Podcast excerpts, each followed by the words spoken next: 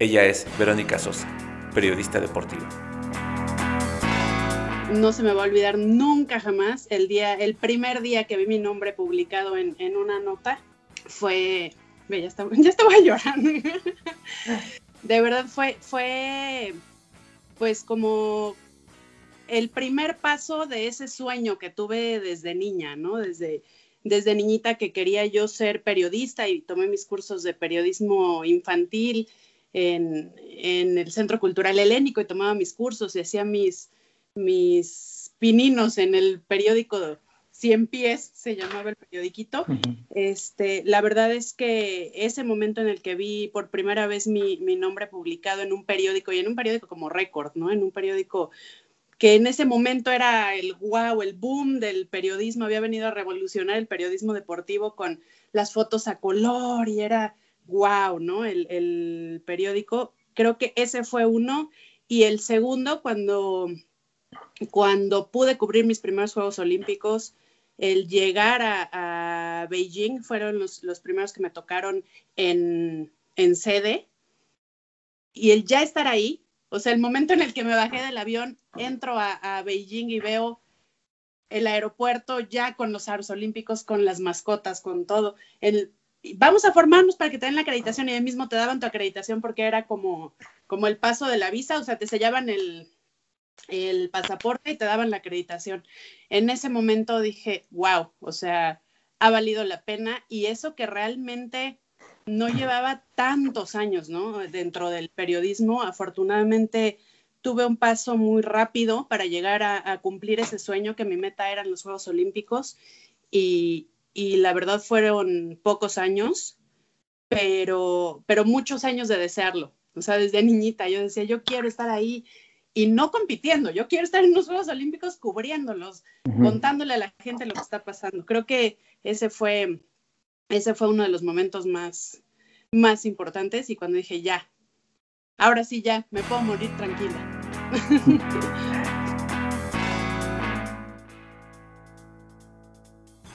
Las hazañas son de los deportistas, las medallas, los títulos mundiales, los aplausos. Nosotros solos nos hemos encargado de transmitirlas al mundo, de narrar cómo llegaron a ellas, de contarle al lector, al escucha, al televidente sobre las lágrimas de dolor o de alegría. A nosotros nadie o muy pocos nos conocen.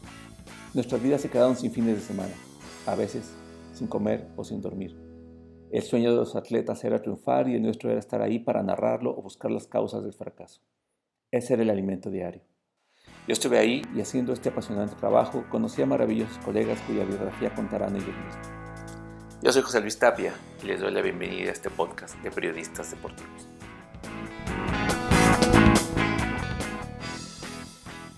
Están escuchando a Verónica Sosa. Eh, Verónica Sosa es periodista deportiva, como lo acaban de, escuchar en la introducción. Ella comenzó eh, su carrera profesional dentro del periodismo deportivo en Cien Pies. No, no es cierto, en, en, Récord.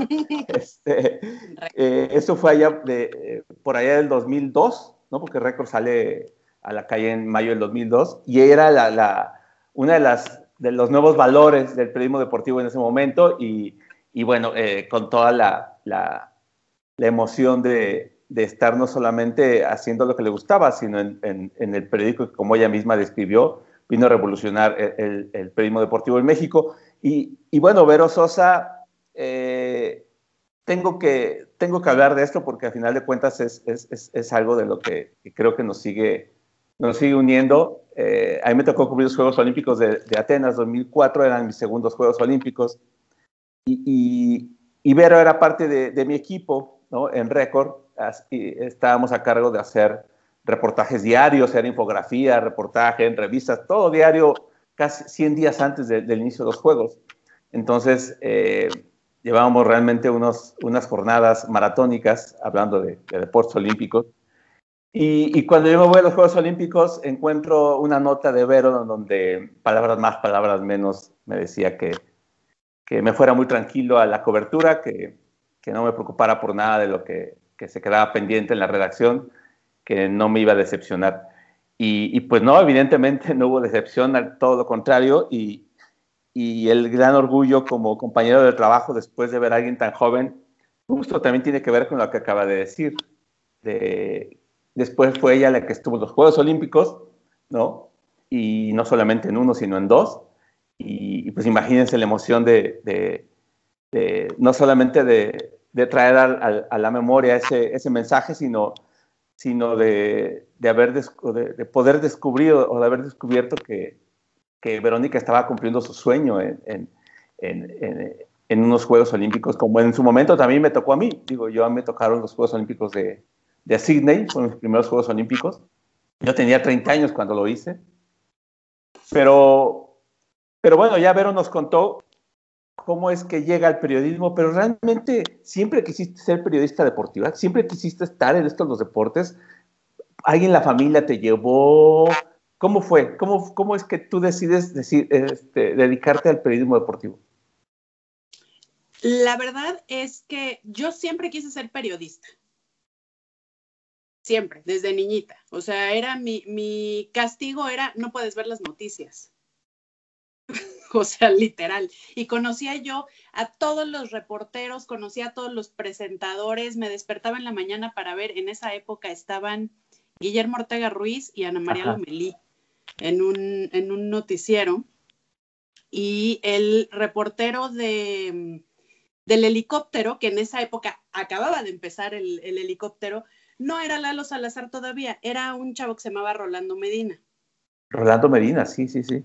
Y bueno, era mi hit, o sea, yo decía, wow, o sea, yo me quiero subir al helicóptero a hacer eso. Y este, y tiempo después tuvo un accidente Rolando Medina y fallece. ¿En helicóptero? no, no, no, en coche. Y fue eh, un 6 de enero, o sea, creo que acaba de ser el aniversario hace poquito. Pero te estoy hablando de, o sea, si lo buscamos, yo creo que fueron hace 30 años. Mm. Y este, y, y, se muere, se muere Rolando Medina. Y yo, bueno, haz de cuenta que se había muerto mi tío. O sea, yo lloraba y sufría por Rolando Medina al grado que mi papá me tuvo que llevar a la funeraria donde estaba Rolando Medina a despedirme de él, porque de verdad, o sea, fue un, o sea, hasta la fecha los digo todavía así de, ay.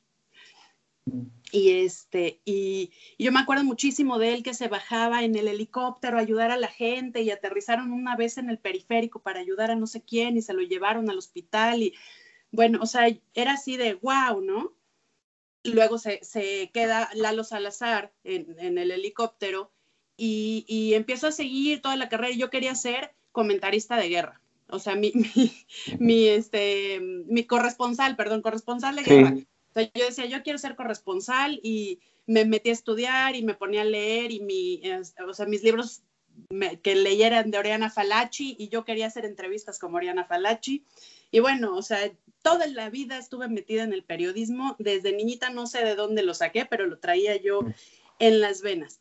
Y mi papá siempre, muy futbolero, mi abuelito súper futbolero, súper chiva, no salía, o sea, él había veces que nos íbamos a Cuernavaca y no salía por estar viendo el fútbol, porque era el fútbol, y entonces había veces que nos quedábamos mi abuelito, mi papá, mi tío y yo a ver el fútbol.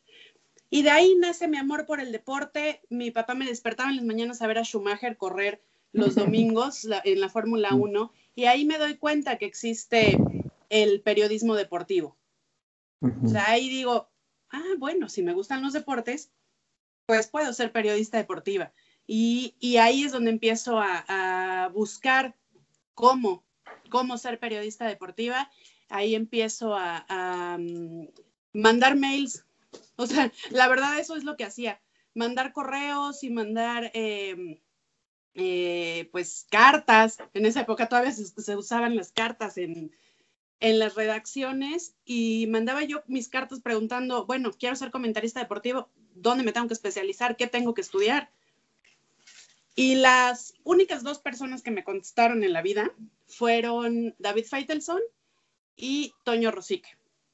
Y Toño me dijo, pues ponte a estudiar, este, yo estudié periodismo en el TEC y no sé qué, y tal, bueno, ponte a estudiar. Y yo, bueno, pues órale. Y también en esa época conocí a Francisco Javier González, en el aeropuerto una vez. Ya más adelante te cuento esa anécdota porque estuvo muy padre de, la, forma en la, que, en la que lo conocí y años después esa niñita de 10 años que se acercó a decirle, oye, yo quiero ser como tú, tuvo oportunidad de, estar trabajando con él, ¿no? Gracias a eso, precisamente, a que se acordó de, esa niñita que le fue a decir. Pero entonces, ¿qué edad tenías cuando mandas esas cartas a Rosique y a Faitelson? Híjole, yo creo que yo tenía como 12, 13, como 12 años más o menos. ¿Y cómo fue la respuesta? O sea, la de Toño, ¿cómo fue? Toño me contestó por mail y me dijo, ah. este, ay, pues qué padre que te gusta el periodismo deportivo, me da mucho gusto, este, em, yo estudié comunicación o periodismo, no me acuerdo ya bien, la verdad. Este, o sea, me dijo que había estudiado, me, me acuerdo que me dijo que había estudiado en el TEC y que me dijo, sí, adelante, estudia, no hay mujeres, hay muy poquitas. En esa época creo que la única mujer que había así como famosa era Inés Sainz, y no precisamente por, el trabajo periodístico como tal. Pero sí, pues de eso, no es cierto, y también estaba en Televisa Débora Reisenberger. Débora, sí. Entonces eran como las dos este, referentes de las mujeres en el deporte, ¿no? En televisión. Yo decía, no, yo quiero, en televisión, exactamente. Yo decía, no, yo quiero, yo sí voy a estudiar. o sea, a, dedicarme a, o sea, no quiero sentarme con una falda. Y la verdad es que siempre mi tirada fue la televisión, ¿eh? Pero sí estoy convencida y sí estaba yo, después de mucho leer y mucho investigar, estaba yo convencida de que tenía que empezar en prensa escrita, porque una vez que sabes escribir, sabes hacer cualquier otro medio. ¿Y, ¿Y, cómo fue que llegas a Récord entonces? A Récord llego porque yo era editora del periódico de deportes de mi universidad. Ya para esto ya había yo pasado por todo, me metí a mis talleres de periodismo infantil, en serio sí estuve, estuve en Bisbirige un tiempo haciendo unas cápsulas y estuve también haciendo cápsulas, gracias al taller este de periodismo infantil se llamaba. Y yo hacía mis notas, o sea, todos los niños hacían notas de, pues de cosas de niños, ¿no? Y yo hacía mis notas de los migrantes que cruzaban la frontera. Sí, sí, sí, sí. Sí, yo acá bien, bien, este, decía yo, no, voy a defender las causas sociales. Este, estaba yo eh, de editora de deportes, logré ser editora de deportes en el, en el periódico de la escuela, de la universidad, y yo estoy en la UP, y el periódico se, se llamaba Noticia en Línea, y estaba yo ahí, y que me hacen golpe de Estado, todos mis reporteros. Porque no como una mujer. O sea, de verdad, ¿eh? O sea, yo ¿Fue por eso? Sí. ¿Por qué eres mujer? Sí, que como una mujer iba a ser, que si ellos eran los que sabían de fútbol y ellos eran los que sabían y no sé qué. Y entonces el editor en jefe, que era mi maestro de periodismo, dijo, bueno, pues saben qué, que este, pues sí, es que no quieren. Y yo, pero pues tú me tienes que defender. O sea, y yo estoy haciendo mi trabajo no, pues es que no quieren.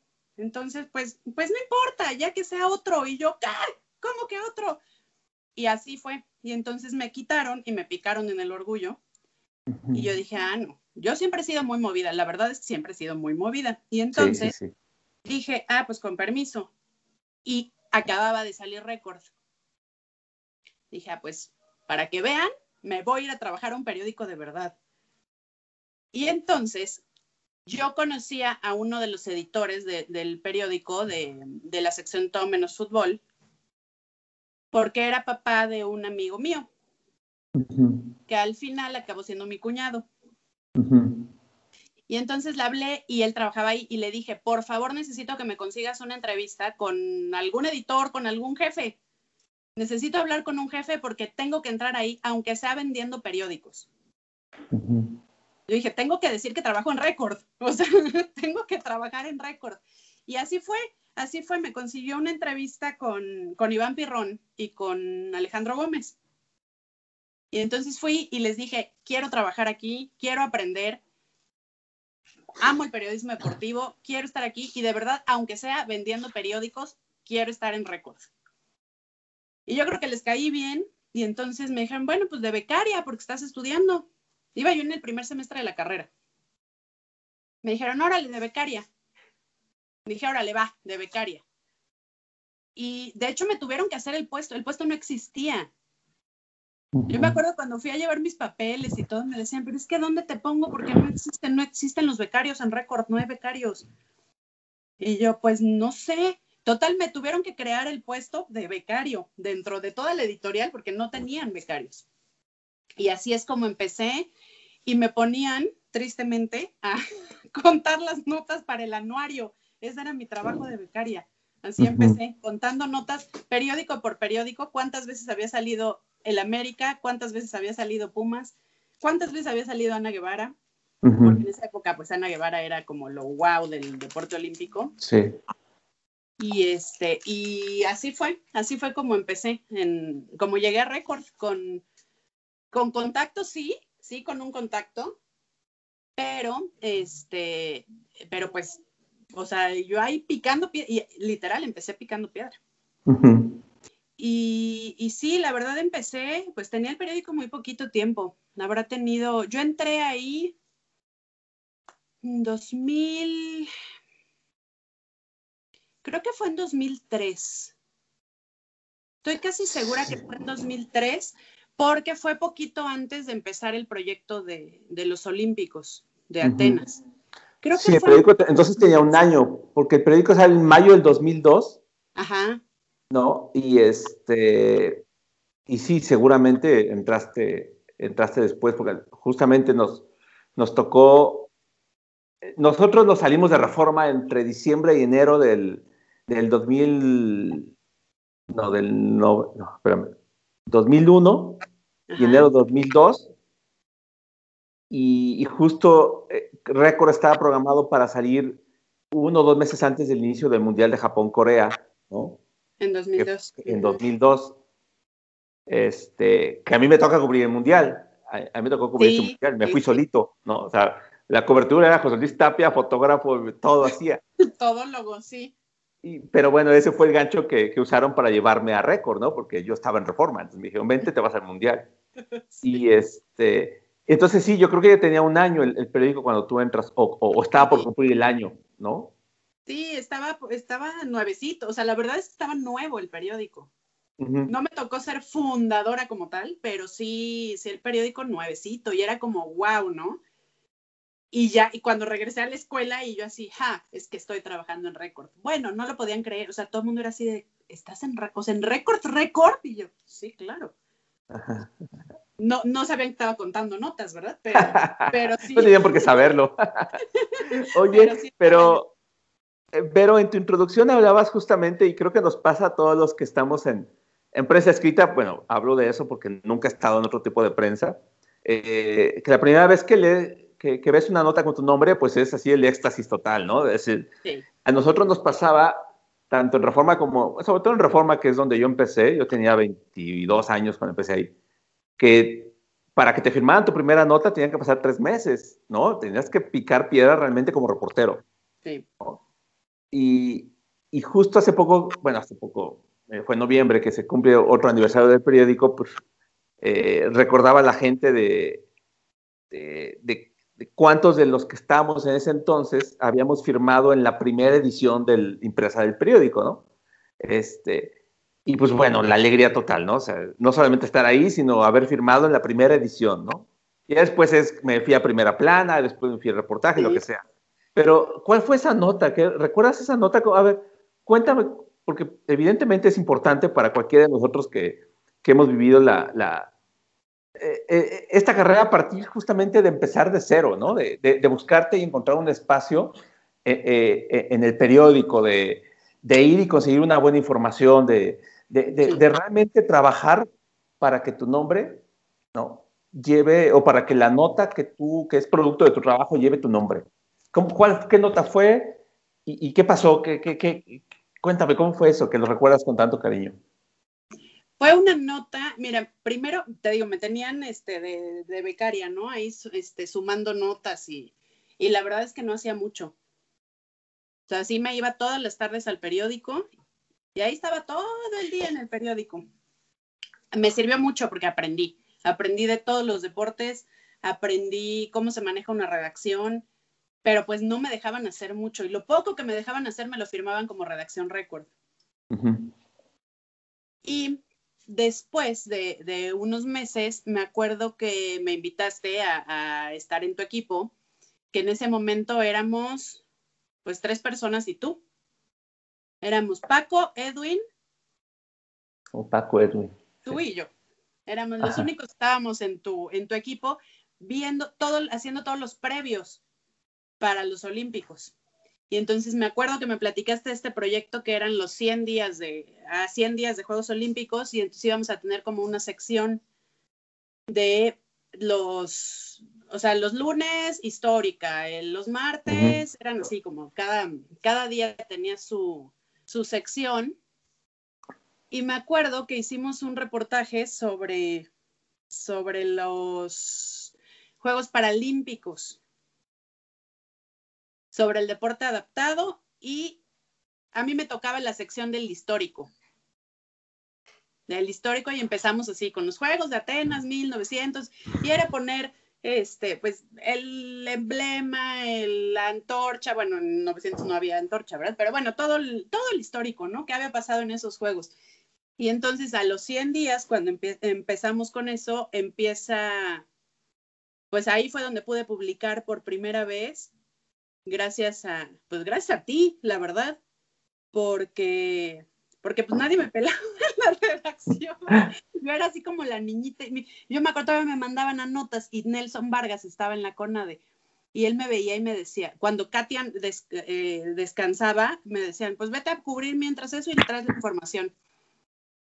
Y yo firmaba como redacción récord o le llevaba la información a Katia para que ella hiciera la nota. Y entonces, este, me decía todavía, Nelson Vargas me decía, pues tú qué eres de récord infantil o qué? yo siempre del récord infantil porque la verdad se estaba chavita. Y este, y como estoy chaparrita y así, pues me veía más chiquita. Y la verdad no me pelaban mucho y tú me diste oportunidad de hacer y de escribir y me enseñaste y me regresabas el texto y a ver, no, aquí y tal, pero me enseñaste que era o sea, cómo se tenía que escribir, cómo se tenía que hacer bien, ya en la vida real, ¿no? No es lo mismo la escuela y las clases que la vida real y que te regresen las notas siete veces y que digas, no es posible, pero pues, ¿qué? O sea, ¿ya qué, qué más hago? Y esa fue la primera vez que publiqué, fue en esos especiales, fue un histórico de, de mm, los Olímpicos. Y ya de ahí hicimos varios especiales, hicimos varias cosas. Y creo que de esos mismos es una de las, de las investigaciones más padres que he hecho, que hasta la fecha me siento tan, tan satisfecha con ellas, que fue la de la medalla de 1900. La primera medalla de México olímpica. Ese, esa investigación de verdad me costó meses sacarla. Meses estuvimos buscándole y rascándole y encontrando a la familia de los Escandón y hablé al Comité Olímpico Internacional y al histórico y, el, y al Museo Olímpico y no sé qué. Y finalmente se acaba reconociendo esa medalla gracias a todo ese trabajo que se hizo, que después se lo piratearon y hasta premios les dieron a los reporteros que se piratearon nuestro trabajo. Y yo me acuerdo que estaba yo muy enojada. Y yo decía, pero ¿por qué se están robando nuestro trabajo? y la verdad estaba yo muy inexperta porque en ese momento, o sea, ya pensándolo ahorita, pues lo hubiéramos peleado, pues nosotros y nosotros lo sacamos. Pero, pero pues no lo hicimos y pues, pero queda siempre la satisfacción de haber tenido ese, esa investigación que creo que fue, creo que es de los mejores trabajos que, que he hecho en mi carrera, ¿eh? Realmente, o sea, de investigación, ese, ese de la medalla de 1900 y el reconocimiento, o sea, todo lo que desencadenó ese, ese reportajito. Resulta que esa medalla no estaba reconocida, ¿no? Por el Comité Olímpico. No, no estaba reconocida. No estaba reconocida y resulta que sí la ganó México, la ganó con, con un equipo mixto entre tres mexicanos y un estadounidense, los hermanos Escandón y Barrón, y Guillermo Hayden Wright se llamaba. Y y a raíz de eso, de que se empezó a mover y de que hablamos al histórico y de verdad se hizo mucho trabajo también desde el Comité Olímpico aquí en México, porque decían que no se reconocía porque el Comité Olímpico Mexicano no se había creado en ese entonces, no existía. Y en esa época hicimos movimiento ahí con el Comité Olímpico, ellos pidieron el reconocimiento, fue todo un relajo y tiempo después se acabó reconociendo y ya es la medalla, o sea, la primera medalla de México en la historia es esa de 1900. Eso es periodismo, ¿no? Eso es periodismo. ¿No? Porque es empezar a atar cabos, es, es eso que dices, es a veces dedicarle meses. podría parecer eh, para muchos intrascendente, pero para quienes estamos en esta parte, ¿no? Es muy importante porque a fin de cuentas es la historia del deporte olímpico mexicano, ¿no? Y, y, a final de cuentas también eh, requirió recurrir a las herramientas del periodismo como tal, ¿no? Que es la investigación, que es el hurgar, es la, la, documentación, es, es el ir a hacer merotecas, es hacer llamadas, es tener varias versiones, es, es tratar de llegar al punto a, partir del, del, uso de las herramientas que, que, el periodismo nos da, ¿no? Que, que creo que cada vez eso se usa menos, pero bueno, al final de cuentas eso era lo, lo, padre, que teníamos esa libertad y el tiempo de, de poder hacerlo en ese, en ese tiempo, ¿no? en, en, esa, en, esa, época de, del periódico que, que Récord es un periódico que se construyó en función de, muchas, de muchos deseos de la gente que lo hacíamos, de, las cosas que siempre quisimos hacer, las pudimos hacer en Récord. Sí. Entonces era eh, dedicarle tiempo a la investigación, dedicar tiempo a hacer una infografía, dedicarle tiempo a, a hacer, hacer una entrevista, a hacer, eh, hacer fotografía, buena fotografía. Vamos, eh, eso era lo emocionante de, esa, de, de, ese periódico en sus, en sus inicios, ¿no? De, que teníamos posibilidad incluso de formar gente, ¿no? Porque los que llegamos ya veíamos con una trayectoria de entre 10 y 15 años casi todos, ¿no? de periodismo, pero también tuvimos la posibilidad de formar, de formar gente. Muchos empezaron ahí, los que mencionaste, muchos empezaron ahí. Sí. Sí, definitivamente, más que, más que una plataforma, porque mucha gente lo ve así, o sea, el haber estado en Record como una plataforma para brincar a, otro lado, o sea, para mí Record fue una escuela. Una escuela bien aprovechada, porque afortunadamente tuve gente como tú que, que me enseñó en esto y que me, me guió, porque no sabes para dónde, ¿no? Cuando llegas ya y, te enfrentas a esto, a la vida real, dices, híjole, ¿y ahora? Ok, ya gané un espacio, ¿y ahora qué escribo? ¿Y ahora qué hago? ¿O ahora a quién le hablo, no? O sea, ok, ya tenemos un tema aquí, ya nos brincó aquí. A ver, ¿por qué, ¿por qué aquí sí hay una medalla y aquí no hay? Ok, ¿y ahora dónde busco? ¿Y ahora qué hago?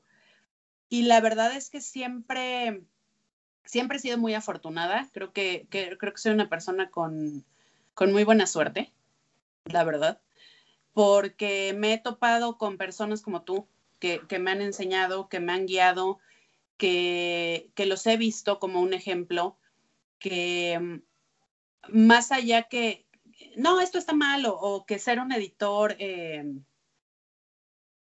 eh, creyéndose superior o no sé, o, más experimentado, porque sí son más experimentados, obviamente, eh, pero con ganas de enseñarle a la gente, con ganas de darle oportunidad a los chavos. Y, creo que eso a ti te distingue del resto, que nos dabas chance y que nos enseñabas y nos guiabas y te dabas ese tiempo de sentarte con nosotros para, a ver, no, a ver, vamos a ver, aquí está la investigación, aquí está esto, esta palabra no, no, no, o sea, yo me acuerdo perfecto que te sentabas conmigo y hacía revisar mi texto y me decías, no, esta no me gusta porque esto y esto, a ver, ¿por qué no le cambias? Pero no, no me decías qué poner, o sea, tú me decías, cámbiale, a ver, búscale, piénsale, ve sentar allá otra vez y órale. Y, y eso nos dio mucha, mucha escuela, o sea, nos dio mucha confianza para poder escribir, para poder después impulsarnos, sí, después de esa plataforma de récord, de poder salir a donde quieras, ¿no? Y de traer esa escuela. Porque otra vez te lo vuelvo a, comentar y, creo que siempre es bien importante eso y se lo digo siempre a todos los chavos que ahora me toca, con los que me toca trabajar, porque ahora ya, ahora ya no soy la chava, ¿no? Ahora ya soy la que, la, que le toca trabajar con los chavos, ya soy la mamá de los chavos. Este, nos, o sea, el que sabe escribir, Puede hacer tele, puede hacer radio, puede hacer lo que quiera. Es la base de cualquier cosa y creo que sí debería de ser como obligatorio para cualquier periodista primero estar en prensa escrita, o sea, en, escrito, y ya de ahí poder volar a, donde quieras, ¿no? Pero es la base de, todo. Oye, Vero, y, bueno, este, coincidimos con ese trabajo de los, de los 100 años previos a los Juegos Olímpicos, fue 2004. Y cuatro años después, ¿tú ya estás en tus primeros Juegos Olímpicos? ¿Así fue de rápido? Pues así de rápido. Así de rápido. Parecería mucho tiempo, cuatro años, pero en, términos de, de, lo que es nuestra carrera, realmente es nada. No, no es nada. O sea, la verdad es que fue, o sea, te digo que siempre he tenido mucha, mucha estrella, mucha suerte. Afortunadamente he sabido como... Aprovecharla esos espacios y aprovechar esas oportunidades. Y, y sí, o sea, acabé yo la escuela en 2006 y no había espacio en récord para mí. 2006, o sea, sí, me podía quedar yo como becaria, pero, pero no había un espacio de reportero. Después de, llevaba yo ya ahí tres años, 2007 fue, llevaba ya tres años ahí y, no, no había para dónde, no había para dónde moverse. Tuve oportunidad de hacer algunas cosas, ya estaba yo reporteando, estaba ya haciendo trabajo de reportero, ya me firmaban mis notas y ya, de hecho me fui de corresponsal un tiempo porque me fui a, Nueva York a hacer mis prácticas profesionales a la, a la corresponsalía de Televisa. Y entonces estuve haciendo notas de, de los migrantes allá que, creo que tú meditabas esas notas de la Liga de los Migrantes que, estaban en, el Bronx y hacía cosas de, hasta para espectáculos mandaba cuando estaba todavía la sección de circo. Circo, ¿no? Ajá. Hacía yo espectáculos también, o sea, de todo mandaba en lo que estaba yo en Nueva York. Y, y después de ahí no hubo espacio, me dijeron, no, pues no hay espacio, no hay, no hay plaza de reportero, te puedes quedar, no sabemos cuánto tiempo y entonces de ahí tengo la oportunidad de brincar a TV Azteca, a hacer tele, a noticias. O sea, me decían, bueno, pues es noticias, este, tengo, tengo un, espacio en un taller de periodismo para, para, aprender a hacer televisión y me voy. O sea, dejo ese, ya, ese trabajo de reportera que estaba haciendo, donde pues ya podía yo ganarme una plaza en el momento que hubiera y decido arriesgarme, irme a, aprender a hacer tele y afortunadamente ahí me cruzo con, con Toño Rosique, me cruzo con David Feitelson y él ya no estaba José Ramón Fernández en, TV Azteca, estaba yo en noticias y hacía una cosa que se llama el reportero sin rostro. Me tocó hacer el reportero sin rostro y entonces era denuncia social con una máscara de luchador en el noticiero de hechos en la tarde y nos poníamos a denunciar los baches que había en la calle, nos poníamos a denunciar este, venta de animales en Pericuapa, o sea, cosas, denuncia social. Pero pues yo quería estar en deportes, yo quería estar en deportes y yo iba prácticamente todos los días a tocarle la oficina a David Feitelson. Y yo quiero entrar a deportes, quiero entrar a deportes. No, pues no, ahorita no hay, pero déjame tu currículum. Y yo, sí, ok, quiero estar en deportes, quiero estar así y se va David Feitelson de, de TV Azteca y se queda mm, Pablo Latapí, se queda Rubén Cortés, que fue mi, jefe en, Azteca. Y un día me hablan de la nada, de la nada me hablan y me dicen, oye, este, ¿quieres venir a una entrevista? David Feitelson nos dejó tu currículum. Y entonces, pues voy, entro a trabajar a deportes y el día que iba yo manejando hacia TV Azteca para ir a trabajar, en ese momento me hablan y me dicen, necesitamos tu pasaporte porque hoy cierran las acreditaciones para los Panamericanos de Río. En Brasil. O sea, el día que yo entré a deportes a TV Azteca, estaba yo acreditada para los Panamericanos. Y ese fue mi primer evento internacional grande. Wow. entonces son los Panamericanos con Azteca. Los Panamericanos con Azteca en 2007. Ese fue y, mi primer. Y 2008 Olímpicos con. Con Azteca. Con Azteca. Y de repente te ves en Río y te ves eh, en tu primera cobertura que realmente cubrió unos juegos, cualquiera que sean centroamericanos, panamericanos u olímpicos, eh, es algo que, que, me gustaría que le dijeras a la gente. O sea, no es, ah, mucha gente nos dice, ah, pero estuviste en tal lugar, ah, pero te fuiste no sé cuántos días, ah, pero eh, saliste en la tele, ah, pero no sé, mil cosas, mil, cosas se, se dicen en torno a nuestro trabajo, ¿no? Cuando realmente a veces son jornadas mega demandantes, son eh, días sin comer, es mucho estrés, ¿por qué? Porque tienes, en tu caso, eh, tener la señal, tener al, al, al, personaje para entrevistarlo después de la competencia o antes, o no sé, en el caso de prensa escrita, pues es tener los suficientes elementos para poder hacer una crónica, ¿no? Es estar, en el, estar siempre con los ojos bien abiertos para ver por dónde sale algo, ¿no? Que pueda hacer la noticia, ¿no? O sea, es mucho más que decir estuve en unos juegos. No, no, no, o sea. O sea, la gente cree que vas a los juegos a como de paseo o de vacaciones o ay, qué padre, es que estuviste en Beijing, ¿no? O sea, está, está padrísimo. Pues sí está padrísimo, sí estuve ahí, sí me tocó ver la historia, pero, pero no, sí es una, es una friega. O sea, cosas que empiezas a las 5 de la mañana, en el caso de televisión es mucho más demandante porque tienes que estar con maquillista, o sea, yo me acuerdo, para, para Río no llevábamos maquillista, pero nos dieron cursos para maquillarnos, entonces nos teníamos que maquillar nosotras. Íbamos únicamente a, a esos juegos, fuimos tres reporteros, nada más. Wow. Toda la demás cobertura se hizo desde México. Éramos tres reporteros con nuestros camarógrafos. Nos rentaron un departamento que era un como un loft en, en Río y ahí dormíamos todos. O sea, éramos tres mujeres, que éramos dos reporteras y una editora. Y los hombres, que eran cuatro. Era un reportero y los tres camarógrafos que teníamos. Y cada quien andaba con su, con su camarógrafo. Y a mí, te decía yo, afortunadamente me tocó la, la pues la buena suerte de trabajar con, con el señor Nieto. Wow, sí. Una institución del, del periodismo. ¿Cuál es el nombre del señor Nieto? Se llama José. Jorge. Jorge Nieto. Jorge Nieto, ¿no? Sí, sí, sí.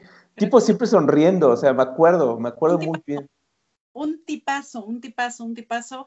Ya, ya retirado, ya, ya le tocó jubilarse después de mm. hacer toda la cobertura de lo que se te pueda ocurrir. Le tocó cubrir desde guerras hasta Juegos Olímpicos. Creo que hizo ocho Juegos Olímpicos o más, no sé. Y, yo decía, ¿cómo le va a tocar a este señor que es toda una institución del periodismo? ¿Cómo le va a tocar con una chavita, no? Y la verdad es que íbamos muy, íbamos sentenciados. O sea, sí, sí nos dijeron. Las dos reporteras que íbamos, que era Mariana, una compañera y yo, íbamos nuevas. Era nuestra primera cobertura internacional, era nuestro, primera, nuestro primer evento grande, el, evento previo a los Juegos Olímpicos, el primero que se hacía después de la salida de José Ramón Fernández de, de TV Azteca. Entonces sí nos dijeron, o sea, lo que pase después de aquí, el jefe del proyecto era Enrique Garay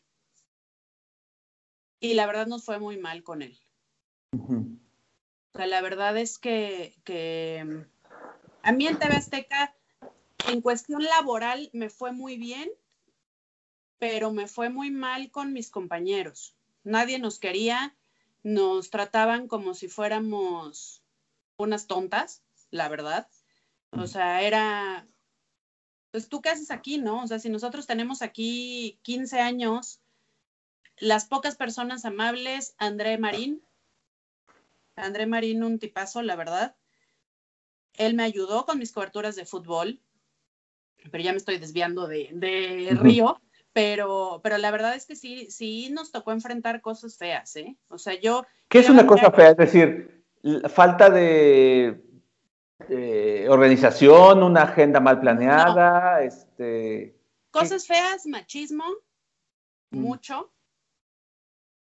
¿La había sufrido antes o realmente ahí es donde los, realmente la verdad es que no, la verdad es que en récord todos éramos chavos, los reporteros. Mm, gracias. Este, exactamente. Los editores, ustedes también, pues eran, eran gente, era gente este, joven, era gente que, que estaba acostumbrado a, aunque éramos pocas mujeres, estaban acostumbrados a que hubiera mujeres. Y la verdad es que en, Azteca no había mujeres, no había reporteras, por lo menos en deportes. Las únicas que habían eran, eran estas mujeres que pues estaban en los programas para sonreír y usar minifalda. Sí, conductoras, ¿no? Pues sí. Sí. Presentadoras. Presentadoras. Ajá. Y este, y, y sí, la verdad es que nunca me había tocado. Me tocó que entramos con el nuevo equipo, o sea, no éramos nosotros del equipo de José Ramón y entonces pues éramos como los usurpadores del puesto y luego decide el jefe que nos vamos los nuevos o las nuevas, digamos, las dos reporteras mujeres que había. No, la verdad es que sí fue, fue muy feo. Yo llegaba llorando diario aquí a, a, tu casa. Este, sí quise tirar la toalla muchas veces, la verdad, este, pero eso mismo decía yo, ¿no? Como por. Pues es que nosotros llevamos aquí 15 años y no hemos ido a unos olímpicos. Pues por algo será. Lo siento, yo llevo un año aquí y ya me fui. O sea, ya me escogieron para ir. Eh, pero sí, sí fue muy feo ese aspecto. El llegar a unos panamericanos ya era un triunfo a decir, wow, o sea, hace tres años soñaba con esto y yo soñaba con eso cuando te veía a ti hacer tus coberturas, cuando nos tocaba capturarte tus notas, porque muchas veces no tenías chance de enviar, teníamos que capturar por teléfono. Y, y, cuando yo decía, wow, o sea, yo quiero estar ahí, él está viendo cómo se hace la historia, él está viendo las medallas. Me tocó Santo Domingo. También. También. Y, de verdad era, o sea, yo decía, yo quiero hacer eso, yo quiero estar ahí. Y cuando ya me toca, cuando ya llegamos ahí a, Brasil, bueno, fue, estuvo padrísimo. O sea, la verdad es que sí, sí lo disfruté mucho. Sí eran unas friegas, pero también estaba muy chava, entonces decía, bueno. Sí, no, no pasa nada. Dos horas, no importa, pero vamos a ver, ¿no? Y, y las competencias y, y, y, hacer las notas. Y ya estaba en tele, en Telenacional, en un evento grande que tenía espacio. Entonces decía yo, no, qué padre. Y lo veía, sí lo veía yo como mi boleto a, a Beijing, a unos Olímpicos. ya sabía yo que si, que si hacíamos un buen trabajo, Beijing estaba, estaba ahí.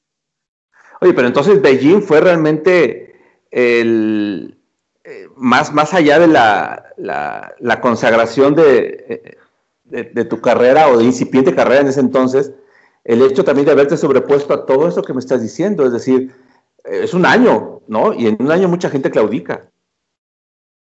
Sí, la verdad es que sí, la verdad es que fue, fue bien complicado, este, desde chismes de, ay, es que seguramente las dos andan con el jefe, ¿no? O, ay, no, es que seguramente, ¿y qué? O sea, yo decía, bueno, me vale, que digan lo que quieran. Sea, ya llegó un punto en el que, en el que me di cuenta que las cosas eran así, en el que me di cuenta que eso no iba a cambiar, de que no importa lo que hiciéramos o el trabajo que realizáramos, nos la, nos la iban a aplicar, o sea, nos iban a decir, no, ¿saben qué? O sea, tú estás ahí, te están llevando a Beijing por, no por el trabajo que hiciste, no porque los atletas te conozcan, sino porque, o por lo que puedas ofrecer, ¿no? Al, al canal en cuestión de cobertura sino porque seguramente andas con el jefe. Ay, bueno, sí, sí, también, y con todos los atletas, ¿no? O sea, por eso me dan entrevistas. No, pero, o sea, ya llega un punto en el que aprendes a vivir con eso. O sea, aprendes a vivir con el machismo, aprendes a vivir con, con el, lo que sí, o sea, yo no me quedaba callada, sí les contestaba y sí me peleé con varios muchas veces, por lo mismo, porque decía yo, no, o sea, como por, o sea, estoy haciendo... Pero eh, era un asunto por, que porque era un reino de hombres, dominado por hombres, o porque, o, porque realmente era el, tema del nuevo equipo que llegaba a sustituir. Era Pablo Latapí que llegó en lugar de José Ramón en ese entonces, creo. Ajá, era Pablo Latapí. Que realmente dura poco porque no, creo que no tuvo buenos resultados, ¿no? Y como dices, Enrique Garay, pero Enrique Garay era un tipo de, finales de NBA y, Super Bowl y esas cosas. O sea, muy ah, bueno en eso, ¿no? Pero el problema es que se, cuando viene año olímpico, todo el mundo se sube al tren del olímpico. Sí, sí, Y cuando viene año de mundial, pues ahora todo el mundo cubre mundial. Y cuando se acerca el Super Bowl, todo el mundo sabe de americano. O sea, es, es, pues sí, es parte de lo mismo. Y ellos estaban acostumbrados a que TV Azteca llevaban hasta el perico. Al evento grande que había se iba la sección completa, incluidas todas las maquillistas, todos los técnicos, todos los camarógrafos, todos. O sea, se quedaba vacía la redacción.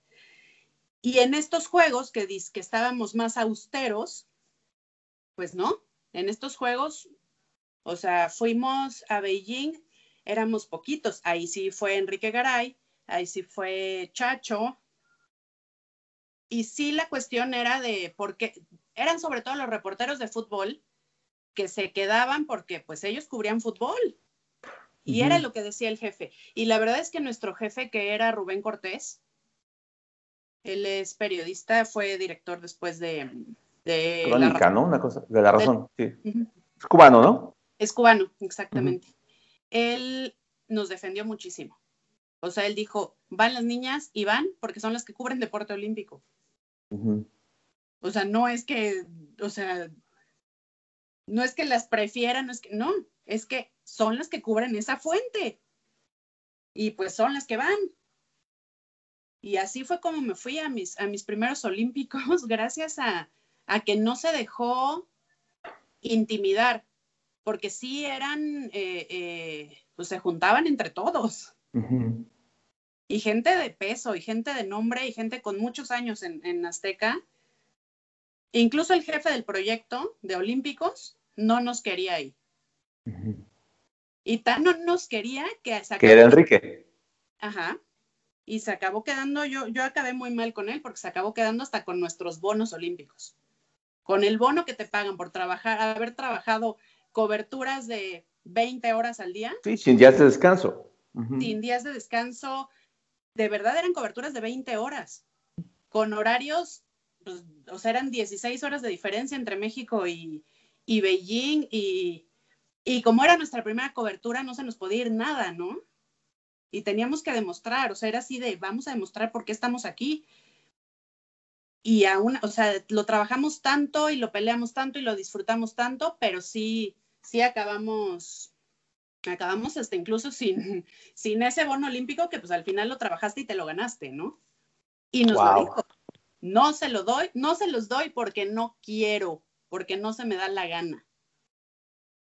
O sea, no había una justificación laboral, era una capricho. Así, porque no se me da la gana. Así, esa fue la contestación de por qué no me estás dando mi bono olímpico. Así. ¿Y no se lo dieron a nadie o solamente no se lo dieron a ustedes? No, solo a Mariana y a mí. a los otros al otro reportero que fue, Sí, se lo dieron. Y a ellos que fueron, pues sí, porque pues todos trabajaron los Olímpicos. No te voy a decir tampoco, no, es que somos súper víctimas y no, nosotros, no. O sea, la verdad es que así como me he encontrado gente mala onda y, y he tenido que, o sea, desde el, no me digas reina, porque ya sabes, el, a ver, mi reina, vamos a hacer no sé espérate, o sea, si le hablas a tu mamá? o sea, la verdad, ¿no? O sea, mm. las formas, la, la también ha pasado, por ejemplo, me pasaba mucho en, y son cosas que no se hablan.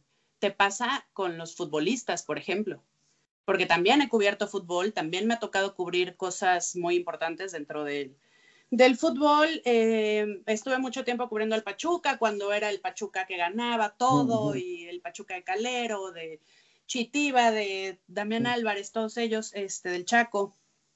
Eh, me tocaron muchas cosas muy importantes, eh, la situación está de Salvador Cabañas, el fallecimiento de Miguel Calero después, que, yo creo que ha sido uno de los momentos más duros de mi carrera, tener que dar esa nota después de conocerlo y, y, ser amigos, porque éramos amigos, este, también me han tocado cosas muy padres, ¿no? O sea, dentro de, y me he topado con gente que me apoya con gente que, por ejemplo, como Francisco Javier González, yo estoy muy agradecida con él porque después de esa mala experiencia de Azteca, donde regresando de los juegos nos corrieron a todos, a todos los que estábamos en el equipo de Pablo Latapí o que entramos con él, regresando a los Juegos Olímpicos, nos corrieron.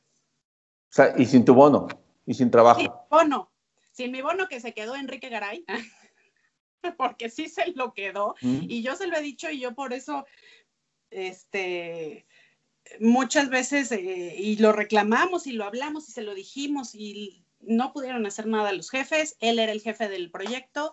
Y bueno, mira, me quedo con la satisfacción de haber ido a unos Juegos Olímpicos, de haber visto historia, de haber estado ahí en las dos medallas de oro que se ganaron en esos Juegos.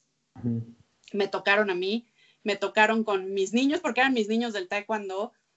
Me tocó viajar mucho con ellos, tuve oportunidad de conocer lugares y países que no hubiera conocido eh, de otra manera o que no se me hubiera ni siquiera ocurrido viajar ahí. Y todo eso fue haciendo previos de los Juegos Olímpicos, ya habíamos viajado mucho con ellos.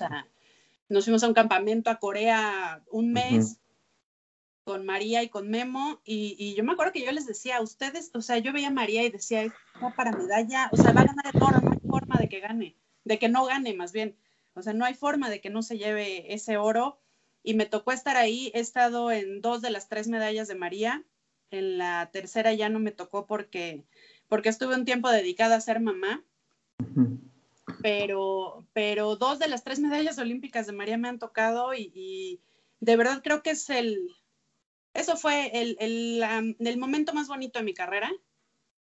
Después de, ver eso, de haberme, o sea, todas mis primeras veces, ¿no? Mi primera vez en radio que no sabía yo ni cómo hablar y me quedaba callada y yo nada más decía, así es, así es, así es, todo el programa nada más dije, así es, porque nunca pensé que me iba a imponer tanto un micrófono. Creo que es el medio más difícil para hacer. El, el radio creo que es el, el medio más complicado, porque, no te puedes quedar callado, ¿no? Y, tampoco puedes decir nada más ahí, estar hablando ahí tonterías, sino, y además eso, eso como mujer, yo decía, me tengo que preparar y me tengo que preparar tres veces más que los hombres. Porque me tocó ser mujer en este en esta carrera, me tocó querer ah, desarrollar esta carrera siendo mujer. En un mundo de hombres. O sea, en un mundo de hombres y me tengo que preparar para que vean que, que sí sé y que me estoy ganando las cosas por mí, por lo que sé y por el trabajo que puedo hacer y no por otra cosa. Entonces sí, es, sí ha sido complicado, pero también ha sido muy padre, muy satisfactorio. No, si, si ves, si ves la otra cara, eh, somos un país desgraciadamente de, de, de muy pocos triunfos en el deporte mundial, ¿no? Y, creo que no debe haber nada más grande que ganar una medalla olímpica de oro. De oro. Pero pero en general una medalla olímpica, ¿no? Si estás hablando que de delegaciones de 80, 90, 120 deportistas, de un país de 130 millones con, tantas, con tantos problemas, hay alguien que logra conseguir eso, subirse al podio. A veces cuesta mucho trabajo, pero tienes que, que mantener de alguna manera la, la ecuanimidad, pero te emocionas. O sea, a mí me pasa cuando Soraya Jiménez gana el oro en, en Sydney.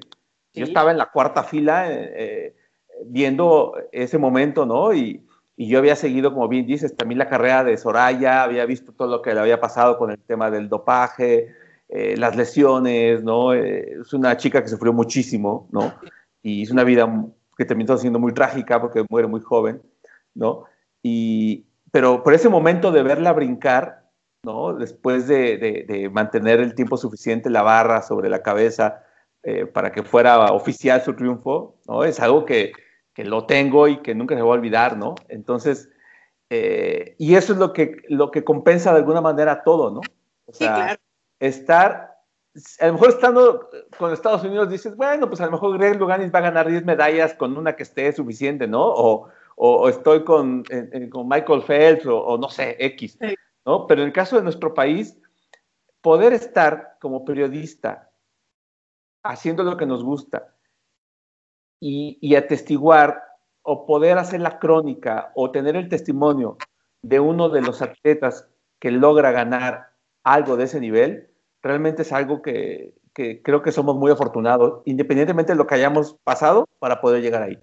¿no? Sí, definitivamente, definitivamente, o sea, el momento de, ver a un mexicano en el podio olímpico, que es lo más, pues lo más que puedes lograr, ¿no? Y verlos con una medalla de oro y escuchar el himno nacional, cómo retumba en, en o sea, estar ahí, dices, estoy estoy viendo la historia pasar, o sea, estoy viendo, estoy aquí en el momento que se está escribiendo la historia y, y más aún, la estoy escribiendo yo. Exacto, sí. O sea, yo estoy escribiendo lo que estoy viendo y estoy, y todavía se me pone la piel chinita, te juro, cuando, cuando veo, mi primera medalla olímpica fue un oro y fue la de Memo Pérez. Y yo no sé cómo le hice para que no me quitaran la acreditación, porque yo estaba en el tatami cuando Memo ganó la medalla. Se baja del tatami y abraza, de hecho hay una toma que se alcanza a ver por ahí, este, baja, abraza al profe Onofre, a José Luis Onofre, corre del otro lado y yo ya estaba en el tatami y corre y me abraza. Y estamos abrazados los dos así en el tatami. Yo dije, sí, me van a sacar, me van a quitar la y, y, tan payasos que son en el, en el COI. No sé cómo le hicieron, pero no me la quitaron. Y me abraza y estaban sus papás ahí y entonces nos empezamos a, a, a todo el mundo emocionar. Ellos estaban firmados por TV Azteca. La verdad es que yo no tuve que ir a pelear la entrevista porque ya estaban firmados y, ya sabían que tenían que venir conmigo a, la entrevista. Pero después de tanto tiempo que viajé con ellos, que estuvimos haciendo los previos en Seúl y estuvimos haciendo eh, varios en, en, Austria, estuve con ellos muchos meses en, de gira, me acuerdo que se sube al coche Memo y me dice, ya con su medalla aquí, después de todo el antidoping, todo se sube al coche porque íbamos a una fiesta que le hicimos. Todo eh, de TV Azteca, ¿no? Y entonces yo, mi misión era llevarme a Memo Pérez, esperarlo a que saliera del doping y todo esto. Se sube al coche, agarra su medalla y la ve y me dice, un pedacito de esta medalla es tuya también. No, bueno, o sea, creo que, eh, o sea, esos momentos, ya, digo, todo lo que ha pasado y todo lo que lo que va a venir después no importa, o sea, ya estoy aquí, ya estoy, eh, ya vi la historia y de verdad nada se compara a escuchar un, un himno nacional no, no, no. en un escenario olímpico, o sea, no hay, no hay más, no hay más. Y me tocaron dos días seguidos, me tocó la de Memo y me tocó la de María, bueno, no fueron, fueron como con tres días de diferencia, pero bueno, me tocaron las dos medallas de oro. Uh -huh. Los dos oros me tocaron a mí y ninguno de los demás estaba, estaba yo ahí, ¿no? Y, y creo que es algo que, que, siempre va a quedar, así como, como lo platico todavía con Mari, este, ese momento, ¿no? En el que gana la medalla y la voltea a ver y le están las fotos así de ella viendo la medalla así como de órale, no lo puedo creer. El estar ahí, el, el tener la oportunidad de contarle a la gente esta historia, porque tú estás ahí, o sea, claro. lo están viendo en la tele o lo están leyendo, lo están escuchando, pero tú estás ahí y estás con muy poquita gente. Uh -huh. Porque los escenarios, a diferencia de lo que se cree también mucho, la, los escenarios olímpicos son muy reducidos, o sea, es muy poquita la gente como aficionados. Si no es natación y no es atletismo, los otros escenarios son muy pequeñitos, o sea, uh -huh. es muy poquita la gente que está ahí. Uh -huh. y, y, estar ahí, ver a, a, estos niños hacer historia, es impresionante. Sí, sí, sí, sí. Fíjate que en tiempos como los que vivimos como país, con tanta violencia, con tanto, tantas cosas, ¿no? Es decir, corrupción, mil, mil cosas, siempre el hecho de, de, de, poder estar en ese tipo de, de sucesos que causan alegría, ¿no? Podrá sonar medio romántico, pero al final de cuentas eh, la, el país se paraliza, ¿no? Y el país, el, el país eh, es de esas comuniones que se logran, ¿no? Que, que, que, que, realmente son difíciles de conseguir desde... A, a mí me toca la gran época de Julio César Chávez, cuando la gente dejaba todo para ir a ver las peleas importantes de Chávez, o cuando se paraba 39 no, o 49 segundos para ver a Ana Guevara en ese año magnífico que tuvo antes de los Juegos Olímpicos y que ganó todo, ¿no? Era impresionante. La gente se paraba. ¿no? Sea, a, ver a Ana Guevara. ¿no? Eh, el, eso de, de, estar en la primera medalla de una mujer, primera medalla de oro de una mujer, sí. que fue Soraya, lo de Ana Guevara también en, en, Atenas, que fue la plata, como quiera que sea, pues es la única y, y, no sé cuántos años más pasen para volver a ver algo así, ¿no? Es decir, ahí es donde yo también creo que el periodismo deportivo tiene una gran función y, y que tristemente muchos no la entienden, ¿no? Y muchos hablo desde los propios medios, los propios jefes y, y, muchos que actualmente dicen ejercer esta profesión, solamente porque traen un micrófono, porque salen y hacen un videíto o porque lanzan un tweet, ¿no? Que, que, a veces solo, solo incendia, entre comillas, ¿no? Y, y no, y no, no ofrece nada, ¿no? No, no, no cuentan las historias de estos, de estos chicos, de lo que pasa, no cuentan lo que hay detrás, no, no, no cuentan incluso la historia del, del propio, de, de, uno mismo, en el sentido de, de cómo puede llegar a, a, verse impactado por una historia de este tipo, por un triunfo de este tipo, ¿no?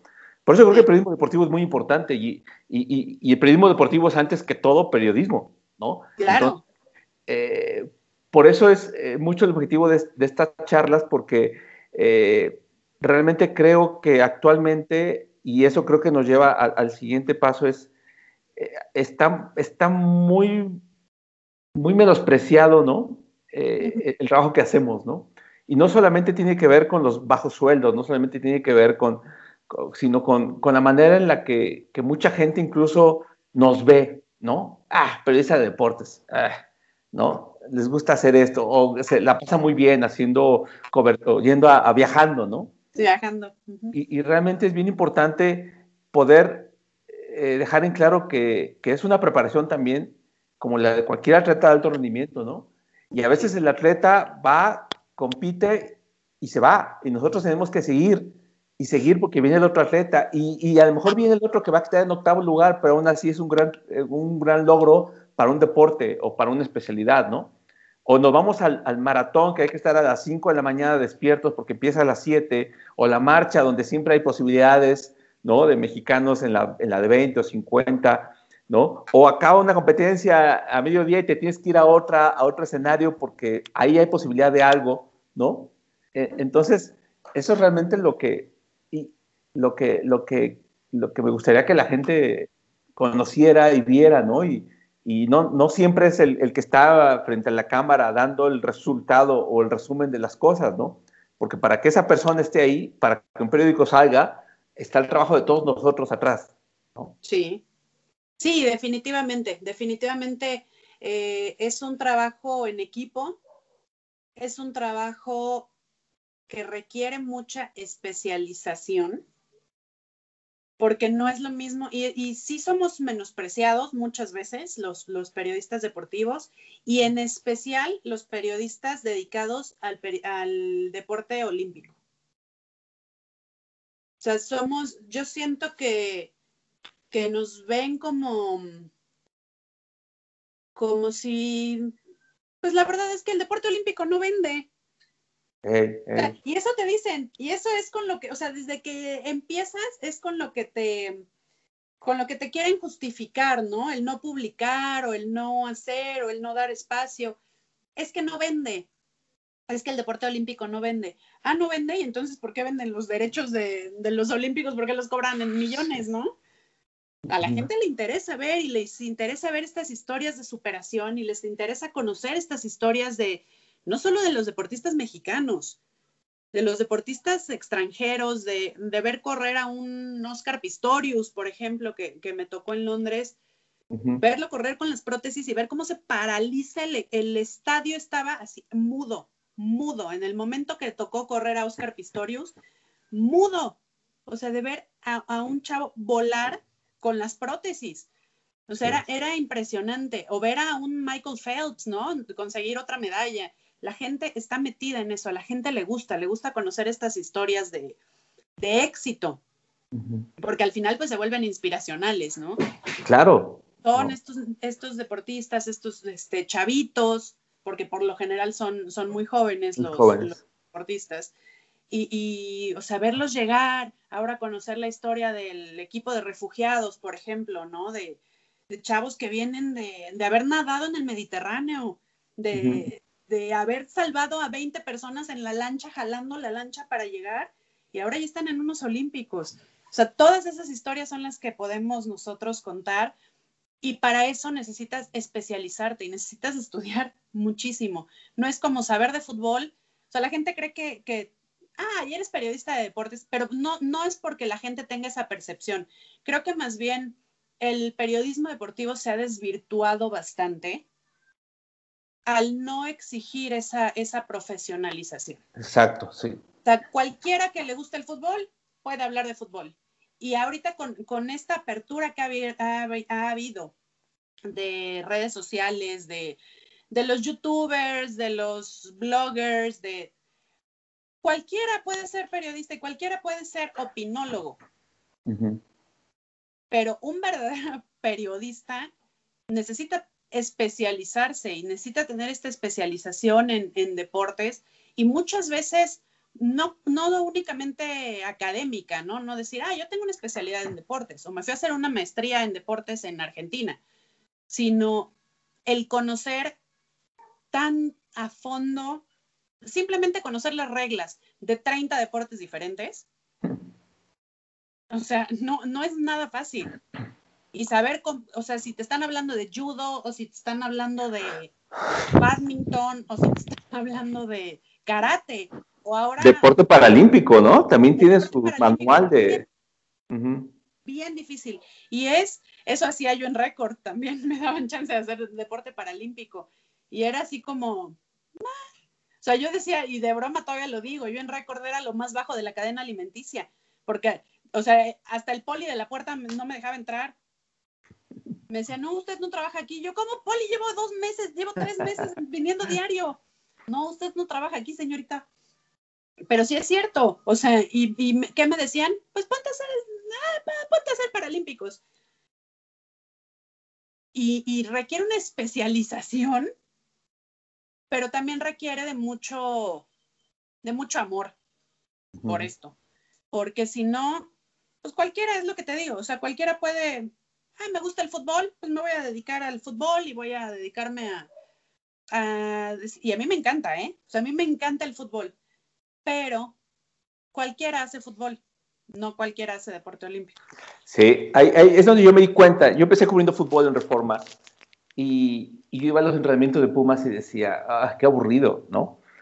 Y entonces decidí mejor dedicarme al boxeo porque para mí me daba más, más historia. Y gracias al boxeo empecé a viajar y empecé a hacer coberturas internacionales, ¿no? Y por lo mismo que nadie le quería entrar tampoco al deporte olímpico, y dije, a ver, yo quiero unos Juegos Olímpicos, a mí me pasó que yo me puse la meta en, en Atlanta. Desde Atlanta me puse la meta de ir a los Juegos Olímpicos. Y, cuatro años después también lo logré, ¿no? En, Australia, ¿no? Y este, pero, pero es eso, o sea, realmente es, entender que, que, requiere especialización, requiere trabajo, requiere dedicación, requiere sí amor, requiere mucha tolerancia a la frustración, requiere, y requiere sobre todo, y creo que es bien importante recalcarlo, ¿no? tener dominados los, los, los, los, los fundamentos del periodismo, ¿no? Eso es cierto. Saber hacer entrevistas, saber investigar, saber, saber preguntar, saber meter, saber hurgar, saber mil cosas, ¿no? Y, y, y sobre todo, que es algo que creo que también falla mucho en el periodismo deportivo en general actual, hasta que no tengas todo confirmado, hasta que no tengas los pelos de la burra en la mano, no la sueltas. Claro. Actualmente, por ejemplo, el Chicharito ha estado en 70 mil equipos en el mundo eh, eh, eh, en redes sociales, ¿no? Pero termina estando en el Galaxy. en el... Entonces, a eso voy, ¿no? O sea, no hay, esa, no hay ese rigor, ¿no? No hay rigor actualmente, ¿no? Cualquiera dice, ay, una fuente me dijo, ¿no? Y la fuente se equivocó, ¿no? O la fuente no existe, ¿no? Solamente se me ocurrió sacar un tuit donde esto. Sí, para ganar, para ganar la nota y eso es lo que tiene el periodismo deportivo, creo, donde lo tiene actualmente, ¿no? Pero bueno, este, no lo vamos a arreglar, pero sí podemos, a partir de lo que estamos platicando, eh, dejar en claro eso, ¿no? Que, que, a ver, periodista deportivo sí, pero el, el, el, apellido es deportivo, pero el nombre y lo que le da más valor a todo es periodismo, ¿no? Sí, sí, es lo más importante. O sea, así como te decía, yo creo que la base para cualquier periodista es, es empezar en, en escrito. Y sabiendo escribir para, para un periódico, sabes escribir para tele, para radio, para internet, para lo que sea. Es lo mismo. Entonces, sabiendo ser periodista, puedes hacer periodismo de calidad en donde sea. O sea, deportes, en eh, finanzas, eh, en espectáculos incluso, ¿no? Que, que también los espectáculos son como como, ay, está haciendo espectáculos como por, o sea, y, y, no, o sea, un buen periodista puede hacer buen periodismo en cualquier rama. Claro, y creo yo la verdad que, como para ir cerrando, que lo que hacemos nosotros, a nivel incluso de resistencia del cuerpo, de resistencia física, muy pocas, muy pocos lo hacen, ¿no? Es decir, a lo mejor quienes cubren Cámara de Diputados porque en periodo de, votaciones tienen que estar a las 3, 4 de la mañana, pero, pero realmente yo sí creo y estoy convencido, ¿no? Que, que lo que nosotros podemos llegar a hacer a nivel de, exigencia, a nivel de, rapidez, a nivel de desgaste, ¿no? Pocos, pocas, pocas especialidades del periodismo lo, lo, lo, tienen que hacer, ¿no? Y te lo digo porque eso que decías, a veces dictar porque no hay esto, se nos fue la señal, hay que ir de aquí para allá, no hay que dormir. Eh, y eso, eso creo que es importante que lo destaquemos, ¿no? Ya lo, ya lo has dicho en varios, en varios pasajes de la plática, pero sí es bien importante que, que, que, que tratemos de rescatar lo mejor de esto, ¿no? Y que ojalá haya un cambio, porque hace falta, hace falta que, que las nuevas generaciones entiendan esto que es tan básico, ¿no? Sí, claro. El, periodista de deporte olímpico es un periodista de alto rendimiento. Total. O sea, yo, yo así lo veo. Así como hay deportistas de alto rendimiento, que son los deportistas que llegan a estos Juegos Olímpicos, el periodista de deporte olímpico es un periodista de alto rendimiento. Bueno, y, evidentemente de, todo eso que, pensabas o que soñabas cuando bisbirigeabas hacia estos pininos ahí, eh, más que cumplido, ¿no? Sí, sí, definitivamente agradecida con la vida por, la oportunidad que he tenido de, poder estar ahí, de haber cumplido mis metas tan chavita. La verdad, o sea, cuando llegué a Río tenía yo 22, 23 años. 24 en mis primeros Juegos Olímpicos. Y, y ahora, pues esperemos que, que haya, que haya juegos. Esperemos que haya juegos. Acreditada estoy, entonces esperemos que, podamos estar ahí. Qué bueno. Pues no sé si quieras agregar algo, si quieras preguntar algo, si quieras este, decir algo. Pues nada más agradecerte, agradecerte tantos años de, de amistad, porque te considero mi amigo, porque te considero mi maestro, mi padrino, te lo he dicho muchas veces, tú eres mi padrino en este en este mundo laboral, en este mundo dentro del periodismo.